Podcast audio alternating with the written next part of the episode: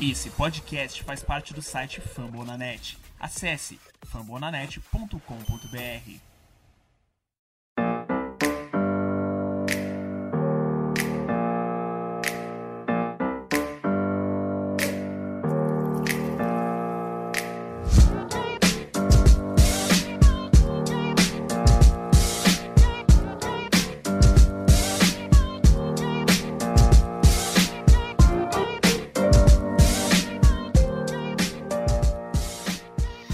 Estamos de volta com mais um Minnesota Vikings podcast, o seu MVP. Eu sou Felipe Drummond e novamente estou aqui com meus amigos e comentaristas Henrique Gutiardi e Alisson Brito para falar o que de melhor aconteceu e pensar um pouquinho no futuro da nossa franquia, do nosso querido Minnesota Vikings. Como que estão as coisas aí, Alisson? Fala Felipe, fala torcedor de sangue roxo, fala Henrique tá tudo bem aí na medida do possível, né? Quase, como já falei da última vez, quase enlouquecendo nessa quarentena. Mas agora não é momento de falar coisa ruim. Na verdade, é momento de falar dos Vikings, brincadeira. É momento de falar coisa boa, é momento de falar do Minnesota Vikings. Então, só bora. Tá certo. E aí, Henrique, ainda tá enlouquecendo nessa quarentena que a gente já vai chegar em três meses de quarentena, hein? Não, tô ficando ensandecido já aqui em casa. Eu aproveitei para ver o jogo contra o Saints nos playoffs desse ano para ver se ajudava um pouco. Mas tá complicado, viu? Tá difícil aqui. Tá certo. É, no programa de hoje a gente vai dar início a, a uma série de programas onde nós vamos falar quais posições do nosso time, quais os jogadores que devem ocupá-la. Então, sem enrolação, sobe o som pra gente começar essa brincadeira.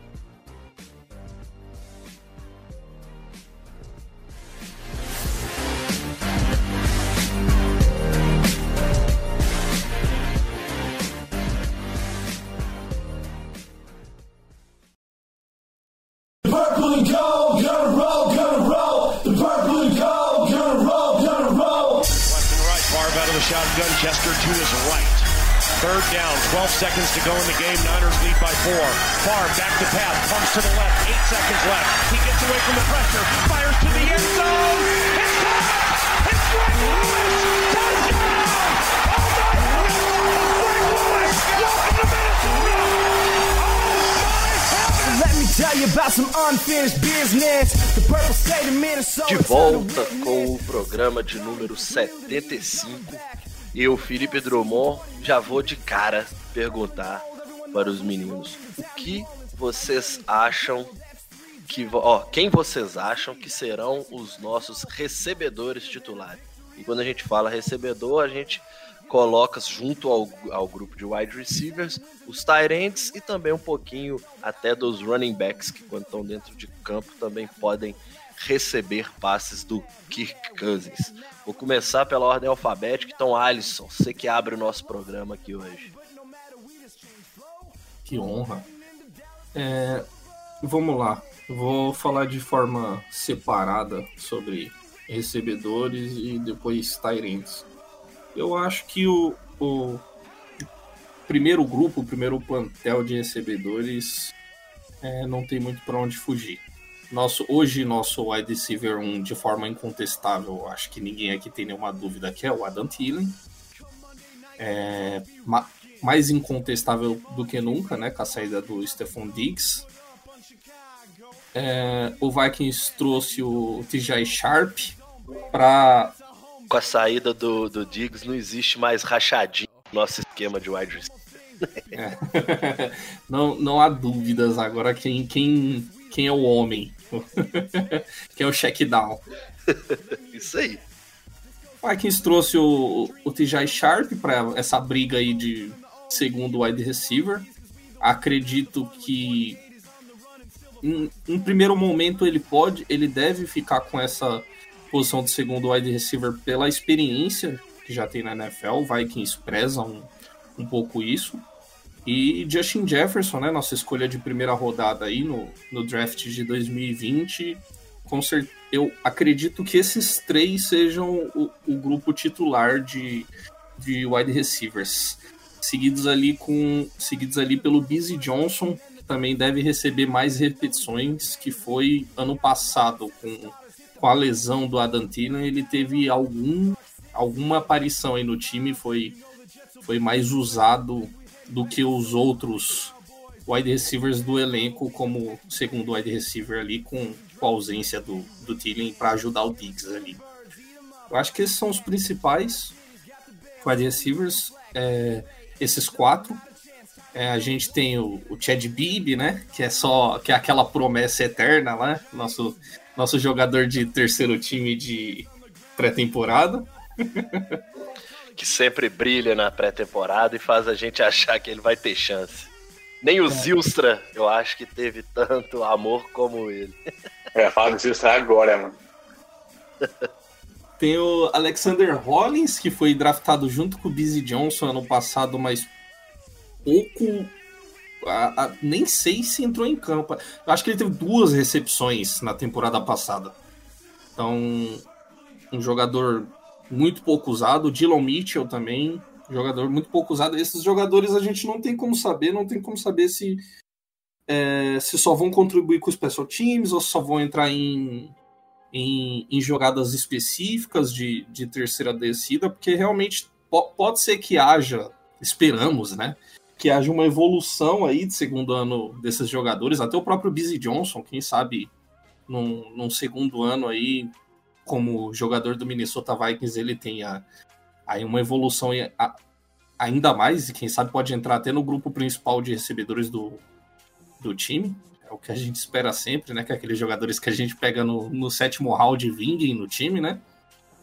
Como foi o caso do nosso Adantini, né? Que nem draftado foi. Mas ainda devem vir mais jogadores aí para para os training camps e temporadas é, e pré-temporada, mas eu acho que, que não deve fugir muito desses aí. Tyrands não é nem não é nem difícil de falar, né? Hoje o Vikings tem quatro Tyrands no, no elenco. Deve levar três para temporada. E esses três eu acredito que sejam nessa ordem Kyle Rudolph, Irv Smith Jr. e Tyler Conklin. Kyle Rudolph incontestado, nosso primeiro Tyrande, recebeu um, uma extensão de contrato a temporada passada.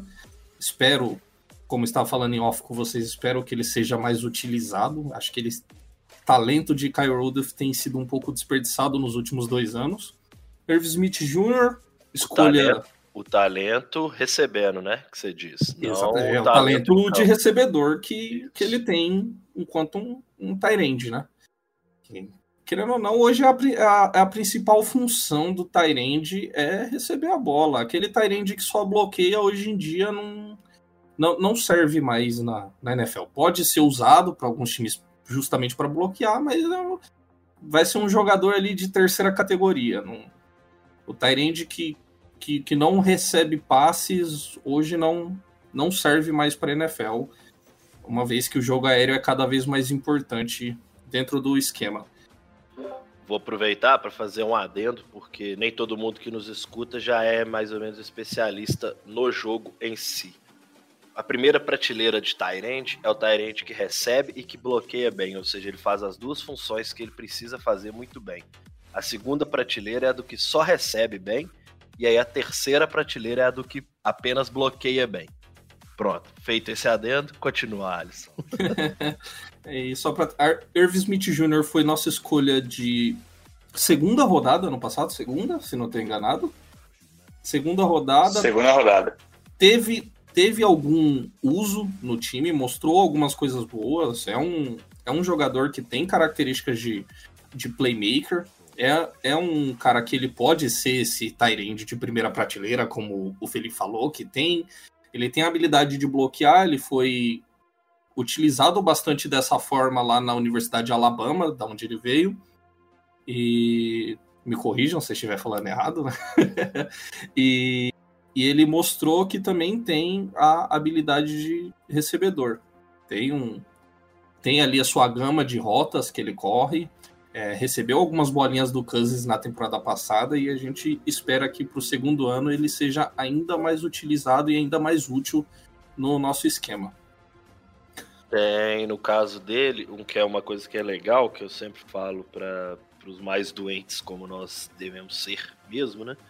É, ele é um cara que cuida muito bem do corpo na off-season. Então, quem segue ele, na, principalmente no Instagram hoje, vê muitos drills, vê muito ele treinando dentro de casa durante a quarentena. Ele fez muitos vídeos nos dos stories, então é uma coisa legal, porque nem todo mundo leva a sério a vida que recebe, a chance que recebe, né? E ele, pelo menos nessa off-season, que é a primeira que eu me dispus a acompanhá-lo também, né? É, vi muito isso, ele sempre fazendo trabalho de pernas, é, quando você coloca aqueles conezinhos, aquela escadinha no chão, ele fazendo aqueles drillzinhos rápido dentro da sala dele. Isso é muito legal de poder acompanhar nessa off-season porque mostra é, que o cara quer melhorar, né? Independente de se vai ter, quando vai ter competição, porque a gente não tinha uma prévia se ia acontecer, agora a gente tem quase certeza que vai acontecer a temporada. Mas é um cara legal de acompanhar, inclusive nas redes sociais, por conta disso. por último, o Tyler Conklin, que é um jogador que está indo para o seu terceiro ano no Minnesota Vikings também, foi um jogador que veio via draft então, ele é um pouquinho mais experiente que o Irv Smith Jr., mas também teve pouquíssima, pouquíssimo uso no Vikings. Ano passado ele foi muito pouco utilizado. Mas eu acredito que até o presente momento é o terceiro Tyrant. Se o, se o se o Kubiak for levar três Tyrants, se o Zimmer e o Kubiak for levar três Tyrants, acredito que hoje ele seja o terceiro Tyrant do time, mas na minha opinião não é um jogador que, pelo que mostrou até o momento, não é um jogador que acrescenta muito. Ele tem sido, ele foi usado mais para bloqueio do que para recepção, para sentido.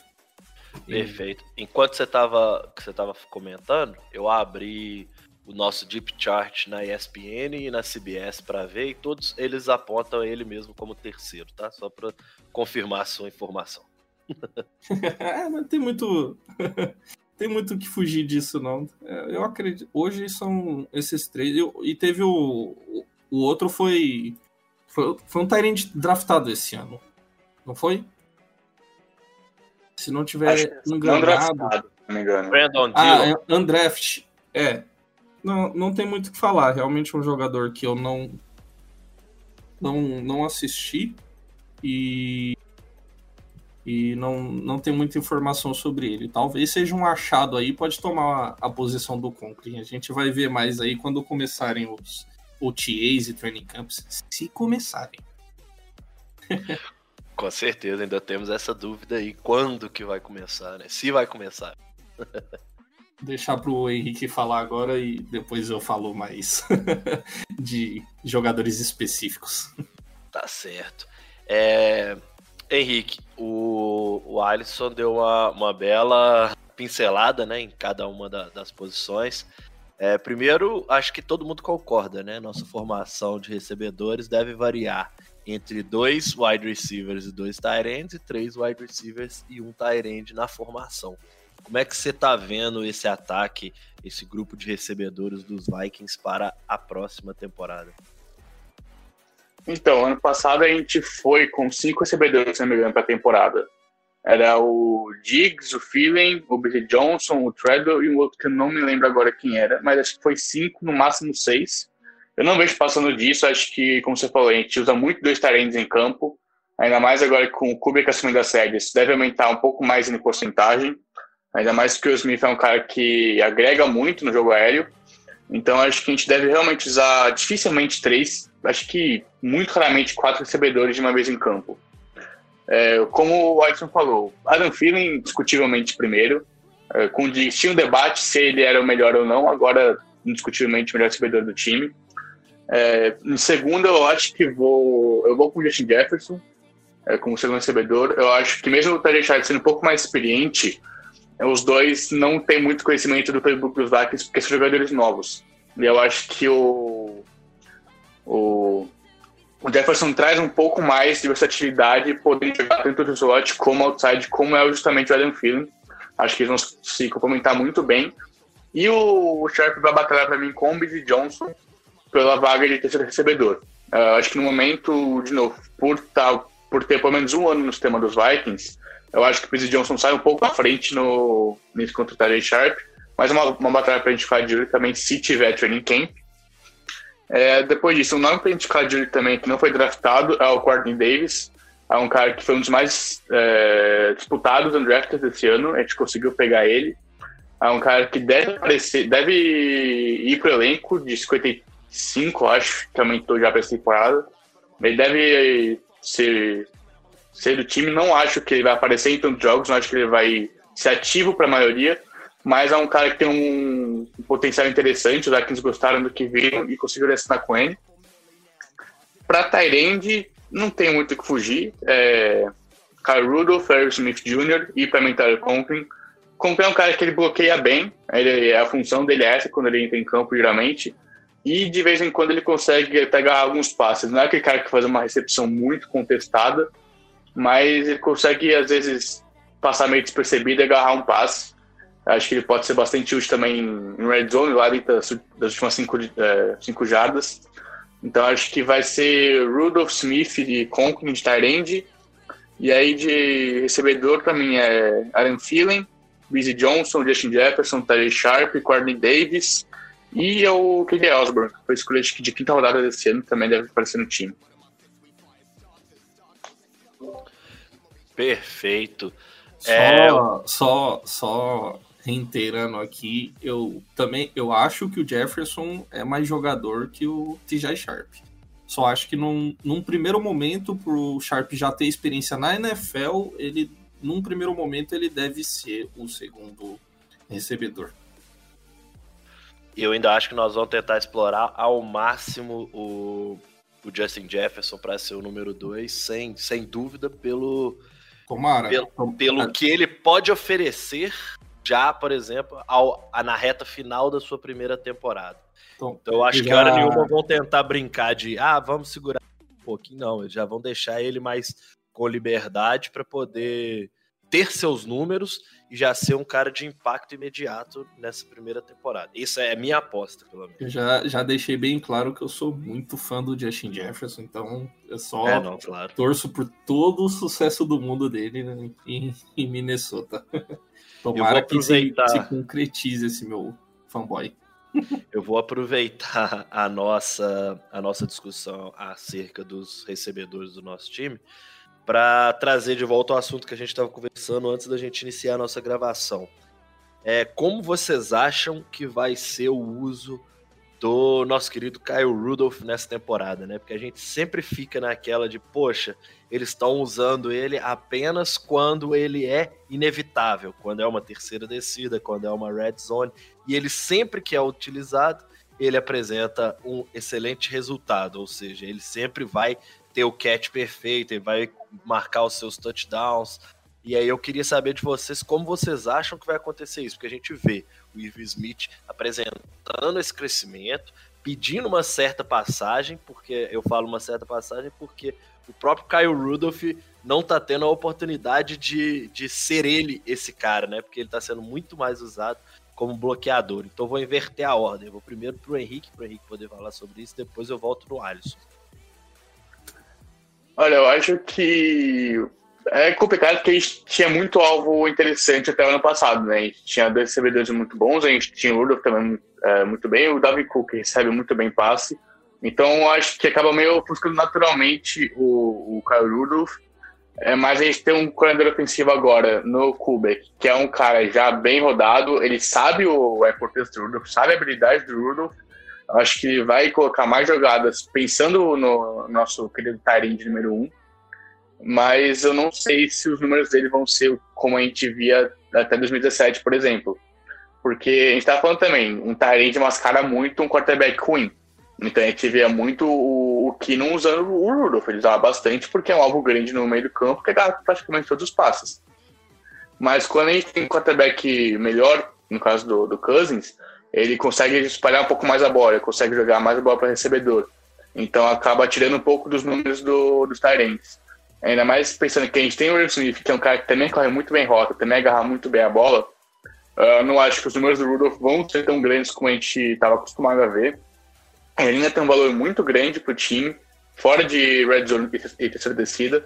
Ele é um cara que sempre que o número dele é chamado, ele corresponde, mas eu acho que os números dele não vão ser tão bons, né, por tudo isso que eu falei. Recebedores muito bons, quarterback que gosta de espalhar bem a bola, e o Earl Smith Jr. também pedindo passagem como tight Tá certo. E para você, Alisson, como que. Primeiro, como que você pensa que ele vai ser usado e você usaria ele diferente do que a gente tem visto, pelo menos nessa última temporada? É, eu acho que a, eu acho que ele tem sido é, menos alvo de passes do que deveria. Eu acho que, como, como você falou, é um cara que sempre quando é requisitado cumpre sua tarefa, ele corre bem as rotas dele, tem mãos incrivelmente confiáveis, mas o time só usa ele para isso, como um alvo na red zone ou para uma mais um, uma chance de salvação ali numa terceira descida. Eu, eu, gostaria de ver o Kyle Rudolph recebendo mais, mais passes em diferentes tipos de jogadas, até porque quando você renova o salário do, do Tyrande, paga um salário alto para a posição, algo perto ali dos 10 milhões por temporada, que isso para Tyrande ainda é um, um bom salário, é um, um salário muito bom, você tem que usar o jogador, não ficar usando só para a terceira descida. O Vikings tem que explorar mais a, o, todo, todos os recebedores que eles têm, como explorou bastante na temporada passada o, o Dalvin Cook como como recebedor, acho que tinha que explorar mais o Kyle Rudolph também como recebedor. Não só como bloqueador, que eu já disse que, na minha opinião, não, não é das melhores, não é a melhor característica dele. Perfeito. É, eu penso, eu penso igual, igual a vocês. É, eu sei da necessidade de utilizá-lo como um bloqueador, porque ele é um bom bloqueador, apesar dessa não ser uma das suas principais características. Mas eu sinto falta dele estar tá mais envolvido no playbook em primeiras, principalmente em primeiras e segundas descidas. Eu acho que a gente deixa de ter um cara que a gente sabe que são mãos seguras, é, disponíveis em praticamente todas os, as possibilidades de, de, de descidas para ter um cara que bloqueia direito e a gente critica tanto a nossa linha ofensiva e ele é um dos caras que ajudou a capacitá-la a proteger bem o jogo corrido na última temporada. Então eu entendo a importância dele nesse tipo de jogo, principalmente, né, graças ao Kubiak, mas eu ainda gostaria de ver ele tendo mais oportunidades recebendo a bola, porque eu acho ele um dos grandes Tyrants da liga, ainda hoje, por mais que a idade dele já esteja um pouco avançada, ainda acho que ele tem lenha no, no lenha para queimar. Então, eu também mudaria um pouquinho, envolveria ele um pouco mais no playbook, caso seja lá na hora de, do, do, do Cousins fazer a sua opção de passe e ele não opte por ele, beleza, mas dá pelo menos a possibilidade dele fazer a sua rota, dele fazer o, o, o bump and run, né? Dar o primeiro contato ali, tirar o cara da frente e estar tá disponível para receber aquele passe. Eu gosto muito de ver o, o, nosso Rudolph recebendo passes. E além de tudo, né, ele é um dos, dos jogadores que a gente pode considerar old school desse time nosso, né? Ele, Harrison Smith, nós temos alguns caras que estão aí há mil anos e que são ídolos para toda a nação de sangue roxo. Então a gente chega agora ao final do nosso primeiro bloco. Hoje a gente está um pouquinho mais dinâmico, que é para produzir para vocês um pouco mais de podcasts. Então nós vamos tentar agilizar os assuntos para poder conseguir gravar mais vezes. É, então a gente vai agora para o nosso intervalo e daqui a pouco a gente volta com o nosso segundo bloco do MVP.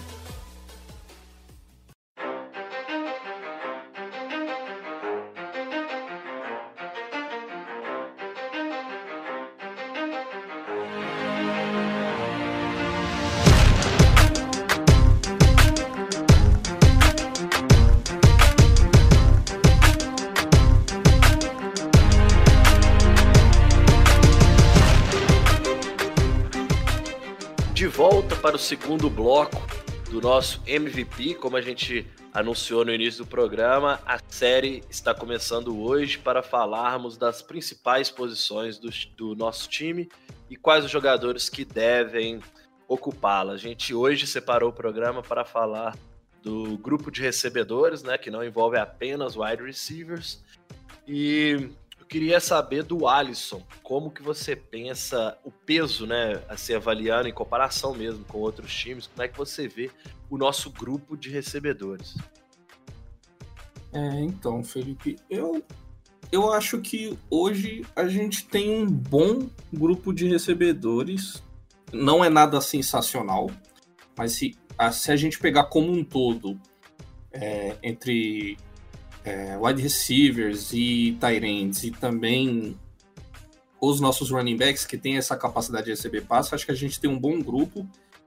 É, com a saída do Diggs, que era um, um wide receiver consolidado na liga, esse, a força desse grupo, quando a gente fala de wide receivers, né, que são os principais recebedores do time, com certeza dá uma caída mas eu acho que a gente conseguiu aí pegar no draft na nossa primeira escolha um excelente jogador.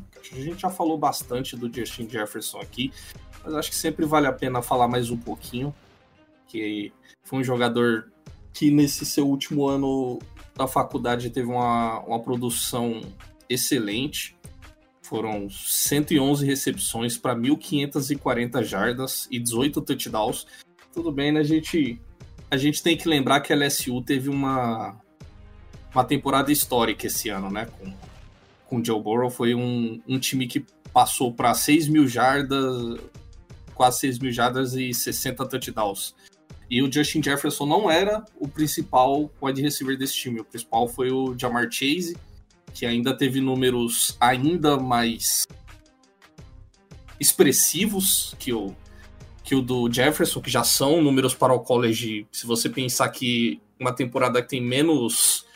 Você fala que o cara fez 1.540 jardas na NFL, que tem mais jogos do que no college, já é um puta número para uma temporada. No college, com menos jogos, claro que a gente sabe que o jogo no college, principalmente nesses times de ponta, é, eles jogam com defesas bem mais fracas que os ataques deles, esticam muito o campo, e a temporada de LSU foi fora da curva, mas mesmo assim, 1.540 jardas e 18 touchdowns, e uma média de 13,9 jardas por recepção, sendo que ele recebeu muitas bolas, 111 recepções, o Jefferson foi muito, foi mais alvo do, do Joe Burrow do que o próprio Jamar Chase, é, eu acho que é um jogador que já chega para contribuir de cara, não, não acho que de cara no nível do Diggs, mas eu acho que é um jogador que, que vai suprir legal ali a ausência do, do, do Stephon Diggs. É, o Tillen, como sempre, a gente não tem o que falar dele, né? O Tillen é aquele cara que tem sido o wide receiver 1 do Vikings nos últimos anos, é aquele cara que a gente tem uma identificação por é aquele cara que trabalha duro, é aquele cara que veio de Minnesota, cresceu, estudou em Minnesota, fez faculdade em Minnesota, não foi draftado, veio para os Vikings. Undrafted player também sempre tem um pouquinho a mais quando ele dá certo. Eu acho que cativa, porque é aquela história do todo mundo pode, sabe? Ah, eu, eu acho, acho, que por ser também, também é esse lance dele ser de Minnesota. E tem, ah, tem aquelas fotos dele com a, com a, camisa do Randy Moss quando era criança. O caso do Golden Globes também já é um atrativo a mais, a luva amarela para todo mundo. São Exatamente. pequenos detalhes que formam a, a, o mito, né? Assim que a gente fala na comunicação. Graças a Deus esse jogador caiu no nosso colo, né?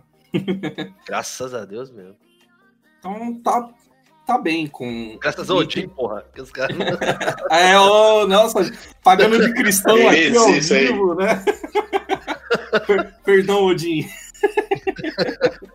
Ai, é tudo herege, mano. Qual foi? Nossa, Não como... fecha a porta de Valhalla para o Alisson. É, não, eu prometo que vou morrer em combate pra. Nossa.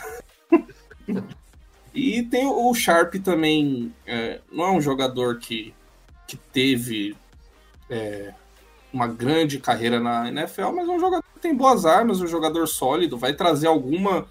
É, com esses três jogadores como principais recebedores, vai trazer alguma estabilidade para a posição.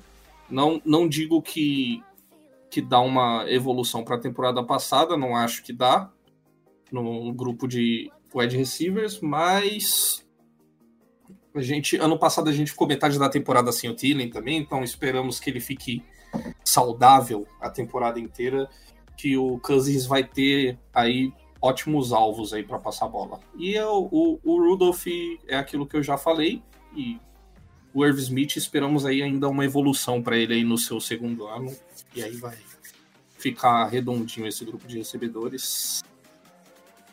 E com o Cook também, né? Que foi, foi muito usado no, no jogo aéreo, nosso running back ali, quando o Cousins não achava ali o seu alvo na, na primeira leitura, ele tem, tem sempre o Cook ali como opção ali de salvação. Tá certo. O, só dar uma passada pelos números do Tajay Sharp, né? Que é a no... além do Justin Jefferson, é outra novidade no nosso grupo de wide receivers. Ele é um cara que vai para a sua quinta temporada da NFL, sendo que em 2017, em sua segunda temporada, ele não jogou, pois estava machucado. Mas ele tem números, é...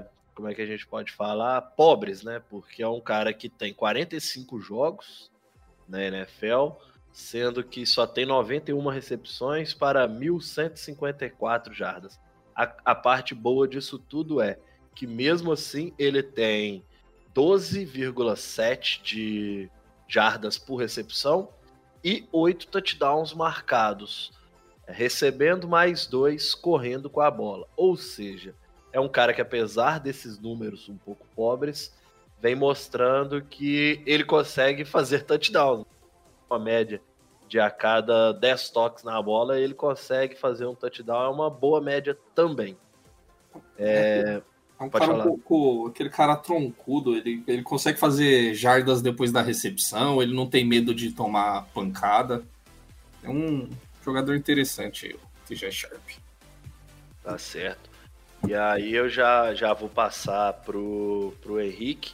Eu só queria poder entrar uma coisa que você levantou, que foi o fato do. A gente perde, a gente inicia a temporada com um grupo de wide receivers pior do que a do ano passado. Porque a gente perdeu um cara que é All America, é um cara que é um dos melhores wide receivers da liga, que é o Stephon Diggs. Porém, a gente o substitui com um protótipo muito interessante. E a gente pode falar que ele, o Justin Jefferson chega na NFL com uma expectativa no mínimo cinco vezes maior do que quando o próprio Stephon Diggs entrou na liga, que também foi uma, uma escolha de quinta rodada, não é isso? Se eu não me engano, de cabeça que eu tô tentando. Quinta rodada. Uma escolha de quinta rodada, então. Eu sei nem quem é esse Diggs aí que vocês estão falando. Bota o áudio do Rafão aí, que esse cara, né?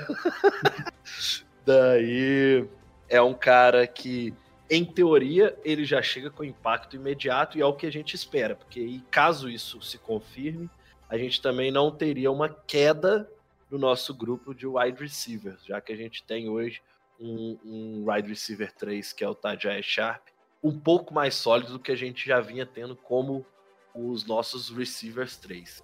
Então já passo a bola pro, pro Henrique, pro Henrique poder já ir também finalizando o pensamento dele sobre o grupo de recebedores antes da gente poder falar do nosso Coringuinha? Bom, para começar, o Christian falou, nossos recebedores não é nada fora do. não é nada de outro mundo, há um grupo bom, a gente tem bons jogadores.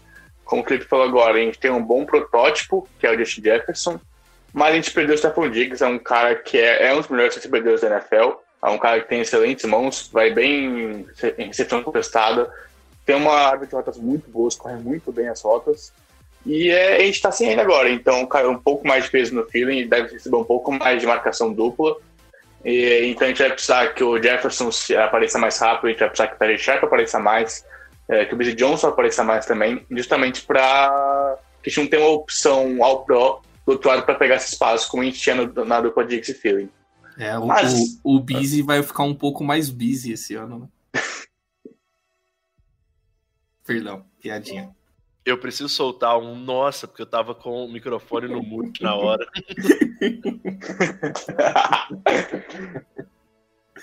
Perdão, pode continuar aí. Mas uma coisa que a gente tem que pensar também é que nosso grupo melhora muito porque a gente não tá mais com a controle do nosso elenco. Então já é um aumento, Já uma é uma evolução. significativa no, no nosso grupo. A taxa É. de drop do time já, já cai já, bastante. já cai bastante. Cai de toda a bola pro treinador drop pra vamos ver o que vai acontecer.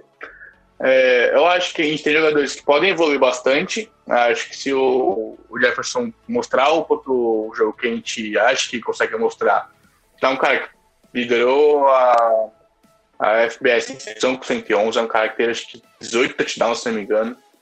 Ele foi, um, ele foi o melhor recebedor do college em estatística em 2019, praticamente. Jogando no ataque histórico, mas ainda assim tem uma produção muito boa. Jogando com um cara que é o Jamar Chase, que deve ser uma escolha top 10 ano que vem. Então é um, um grupo interessante, é um grupo que a gente tem que ficar de olho.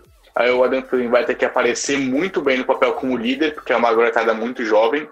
Não, o Tajay Sharp tem 25 anos, o Billy Johnson tem também que 22, 23 anos. O Jefferson também é muito novo, então ele precisa aparecer nisso. Ele é um cara veterano, ele vai ter que exercer essa função mais de líder. Mas é um, é um grupo que tem, uma, tem peças que podem evoluir bastante no decorrer do ano. De Taren, a gente já falou, a gente tem duas opções muito boas para receber. E running back, a gente tem dois cones que recebem muito bem a bola no Cook no Madison.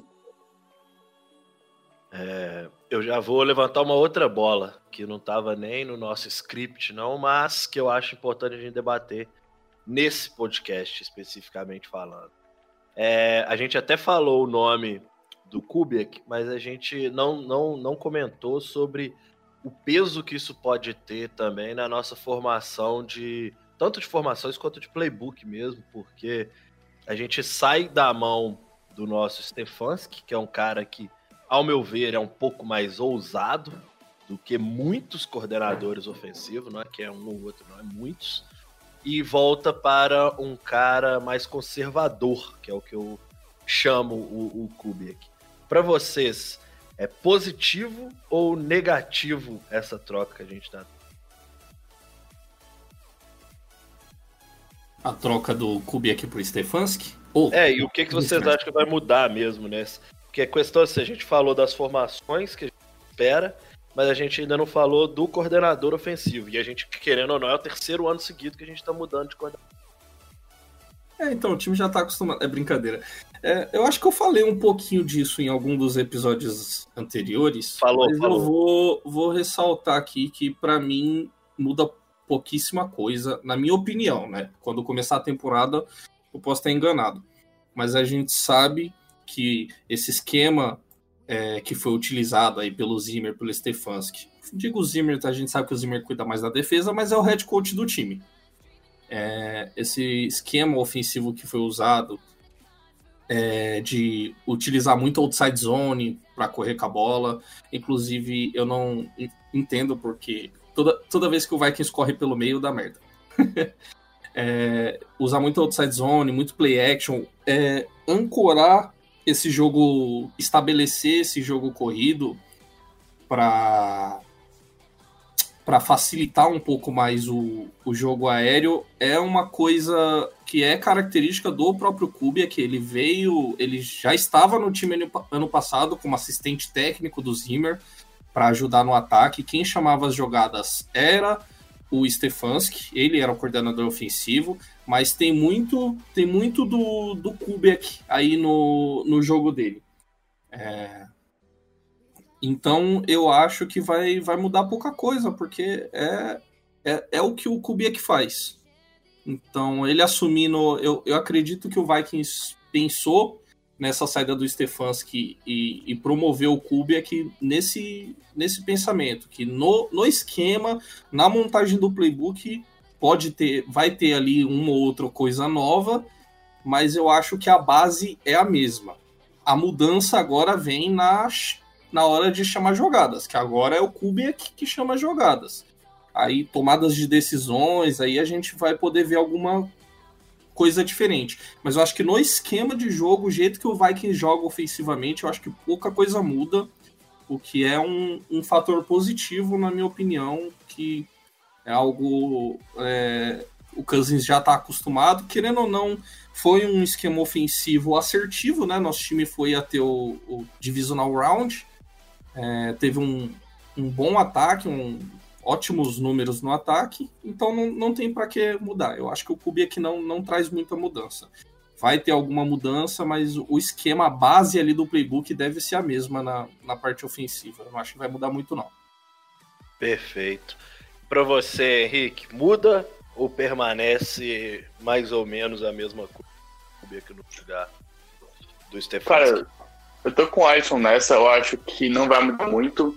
O, o Zimmer falou ano passado que o Kubrick foi a melhor escolha de comissão técnica que ele já teve enquanto técnico, desde 2014. O Kubrick ajudou não só o Stefanski eh, no ataque, mas também o Zimmer com algumas questões de head coach. O Kubrick é um cara que foi head coach por muitos anos, ganhou futebol, ganhou um monte de coisa. Então, ele teve muita mão no, nesse ataque. O Stefanski tem seus méritos, afinal, ele estava com o Zac desde 2006. Ele pegou coisas que ele viu também já darem certo no passado, principalmente com, com o Pat Shermer, mas o, o Kubrick, ele trouxe essa ideia de, de outside zone com um play action muito forte, que foi a gente viu cansando muito bem e terminando sua carreira. Ele é um cara que vai muito bem em play action. Eu acho que não deve mudar tanto. Algumas, alguns desenhos de jogadas, alguns conceitos de rota talvez devam mudar. É, tomada de decisão, algumas coisas também vão mudar. Como se falou, o que era um pouco mais ousado, é, mas o, eu não vejo o Kubrick como conservador. Eu acho que ele é um cara experiente, ele tem uma rodagem muito grande na liga. É, ele ficou um tempo fora, ele ficou aposentado por uns anos. Eu vou, eu, eu vou bater, eu vou ter que bater nessa tecla aí de ousado. Ousado é. é. um pouco diferente do que eu assisti na temporada passada, mas tudo bem. É vamos, vamos, discordar fortemente nesse. Ousadia legal. eu acho, eu, eu acho que podia ter alguém ali desses macaco velho aí do Zimmer ou do Kubiak segurando um pouco o pé do Stefanski. Mas enfim, era ele que chamava as jogadas e ousado não é o que eu chamaria para descrever. É, eu só quis bater que o Felipe usou. Inclusive, só ressaltar aqui é, um negócio que eu falo com um amigo meu que a gente não entende. Por que terceira descida curta, sabe, para uma jarda, a galera teima em fazer um tosse pro lado de fora, sendo que isso nunca dá certo. Eu vi o jogo contra o Santos hoje. A gente é a insistência é a arte do negócio que os caras. Não, mas é todo time. Eu vi os Lions fizeram umas três vezes essa jogada. As três deram é, errado. É que, nem, é que nem a corrida pelo meio na segunda para 10. Toda é. segunda para 10 o Vikings ia correr pelo meio e nunca é dava jarda nenhuma nessa Dava tipo duas jardas, três no máximo. Nunca, nunca. É nunca às vezes perdia, às vezes não, não ganhava. E o, os times já sabiam, ó. Primeira para 10. Primeira para 10 o Vikings às vezes corria, às vezes tentava um passe. Se não conseguia nada, na segunda eles iam correr pelo meio. É, é certo. Ia correr pelo meio. E aí, dito e feito. Aí o pessoal só fechava o box lá e o Vikings nunca conseguia nada. É o, o lance da ousadia aí que eu acho que tava faltando no time. acho Nossa, time... como é que mudar só esse fato, acho que já fez um bom trabalho com o coordenador. Tá certo. E, e funcionou, né? E, vai, e é. a gente tem que falar que é um esquema ofensivo que funcionou no Vikings. Funcionou. Tanto, tanto ajudou o, o Cousins a diminuir os erros que ele teve na temporada passada, tanto ajudou é, é, o esquema de outside zone, os bloqueios, os bloqueios, em, bloqueios em movimento, em segundo nível, é, isso ajudou a mascarar os problemas da nossa OL também querendo ou não. É, o, o time conseguiu mascarar tecnicamente né, as, falha, as falhas humanas que existem na nossa OL, principalmente no interior dela. Não vou ficar citando aqui Pat Alflin, aqui, mas. A gente não vai falar o nome de jogador assim, apontando o dedo para o Fly. É, não, tudo bem, mas. É... Então é um esquema que funcionou o Gary Kubiak estava envolvido, então eu não acho, não tem, não é nem lógico é, ele criar um esquema totalmente diferente e fazer mudanças, até porque vem do, da, da árvore dele, né? Do, do que ele é acostumado a fazer, do que fez lá em Denver e do que fez na carreira toda. Então não acho que vai ter grandes, grandes mudanças. Eu só tenho uma necessidade que é continuidade nesse setor. Eu acho que é assim como é importante você ter um quarterback que fique à frente do seu time 3, 4 anos, para ele poder pelo menos falar que tentou de tudo. nesse período, eu acho que a gente passa por isso na posição de coordenador ofensivo. É, a gente vai Não, mas rapidinho, Felipe, que isso é o, o ponto que o preço que a gente paga por não ter um head coach com mentalidade ofensiva. Não, não, tem um e head coach disso, assim né, é vários anos. Quando você tem A um gente um teve defensivo, o vai trocando e o, e o Stefanski, eles não, não trocaram de time para ser coordenadores. Os dois viraram head coach. Ficou impossível de mantê-los mesmo. Mas eu falo assim, me dá, me, me dói ver que talvez esse seja o nosso grande problema. É não E o John- ter essa o John De- continuidade DeFilippo evoluir. saiu chutado, né? Não, mas esse daí, pô, tinha que Saiu tarde. mesmo. Tá doido, saiu Semana tarde. 3 pô. já tem vazado já. É. Que ódio que eu tenho desse cara, velho. Não, fala não, acho que todo mundo ficou puto já agora. No ato de você falar o nome dele. E eu lembro que eu falei. é, eu falei eu fiquei feliz tanto- pra caralho quando eu- é, nossa, era John DeFilippo pra cá, John DeFilippo pra John DeFilippo veio O pro cara Vikings, ganhou- O nossa. cara ganhou com o Entes machucando e o Foles assumindo o lugar. né? fosse, pô, esse cara é bom, pô. Esse cara vai trazer pro Vikings o que a gente não teve ainda, uma nova mentalidade ofensiva. É, o time vai mudar, vai ser mais aéreo. Uau! John DeFilippo. Uma decepção que eu tive na minha vida. Decepção. John Rapidinho, adiv- só pra ser se a mente tá boa de vocês. Conta qual time depois, o Joe Dutton foi demitido depois de tomar um nabo? Depois de um jogo Ah, horário nobre é. fora de casa. É Seahawks. Obviamente, a gente só se fode com eles. Mas ainda bem que a gente se fodeu naquele jogo, porque saiu. É, não vou mais ficar falando de perder pro Seahawks aqui no, podcast, não. A gente Todo dia. todo ano pro Seahawks, mano.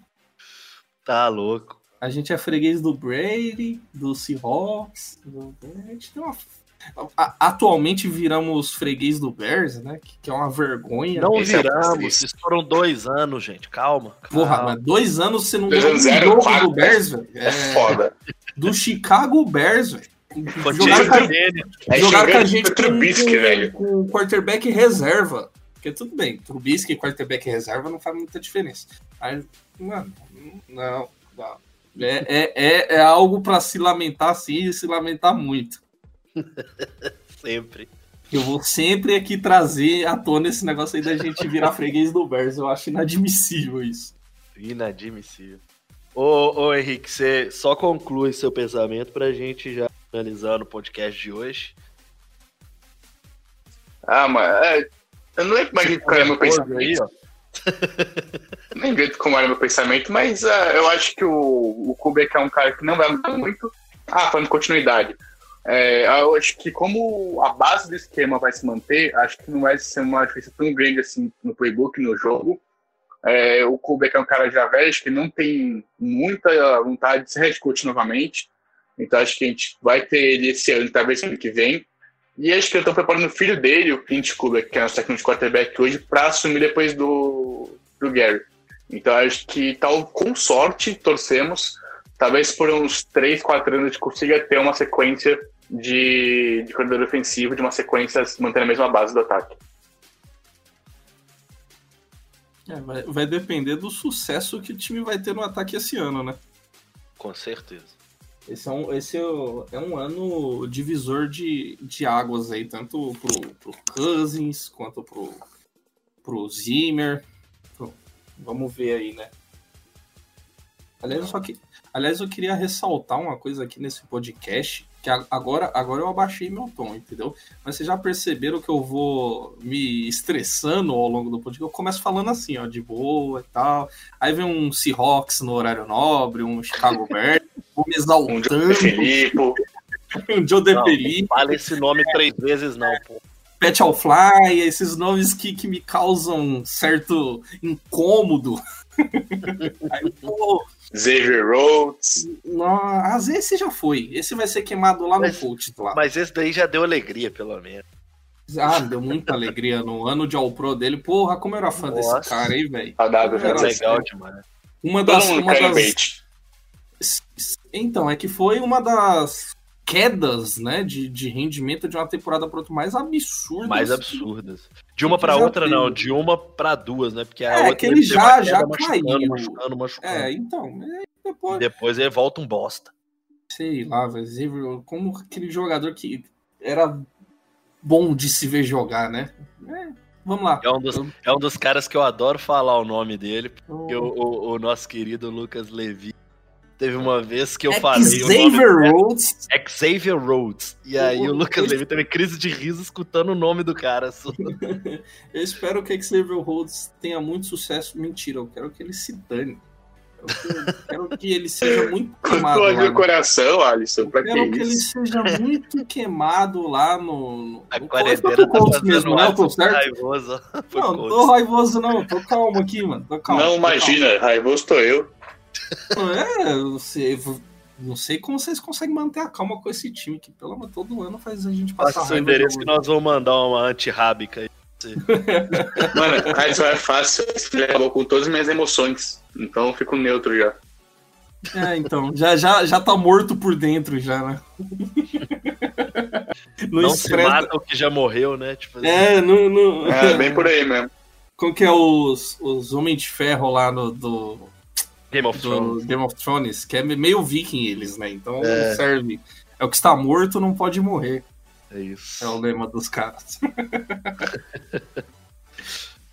Mas eu não consigo, eu não consigo ainda é, essa morte por dentro, não. Eu passo muita. Eu fico. Eu vou muito do céu ao inferno com o Vikings ainda, que é, é, é brincadeira, né? Tipo, em, em um único jogo a gente consegue sentir todas as emoções possíveis que um ser humano consegue sentir. Consegue. A maioria delas é parte da raiva. É, dá uma- umas agonias assim, você ficar mordendo assim, ó. No final a gente sabe que o sentimento vai ser de raiva, mas o Ah, processo. não, às vezes vem alívio, né? Às vezes o jogo termina bem, às vezes- mas só que nem sempre compensa a raiva que, que você. Meu, aquele é, wild card contra o Saints, velho, eu, eu, não- eu acho que eu devo ter perdido o cabelo ali. Eu tenho certeza que eu ganhei uns cabelos brancos Nossa, ali. que jogo foi bom Por mais, que o, por mais que o final dê uma satisfação, um alívio, nossa, durante o jogo tava. Não, pra mim eu vou te falar que foi o contrário, porque eu, eu já cheguei ali tendo a certeza que a gente ia tomar uma piaba tão grande que na hora que foi acontecendo e foi Então, pra mim, então, pra mim eu foi, falei, nossa, tá bom, pra tá mim foi um negócio assim, eu falo, porra, o time do Saints é melhor, cara. A gente tem que, tem que ser.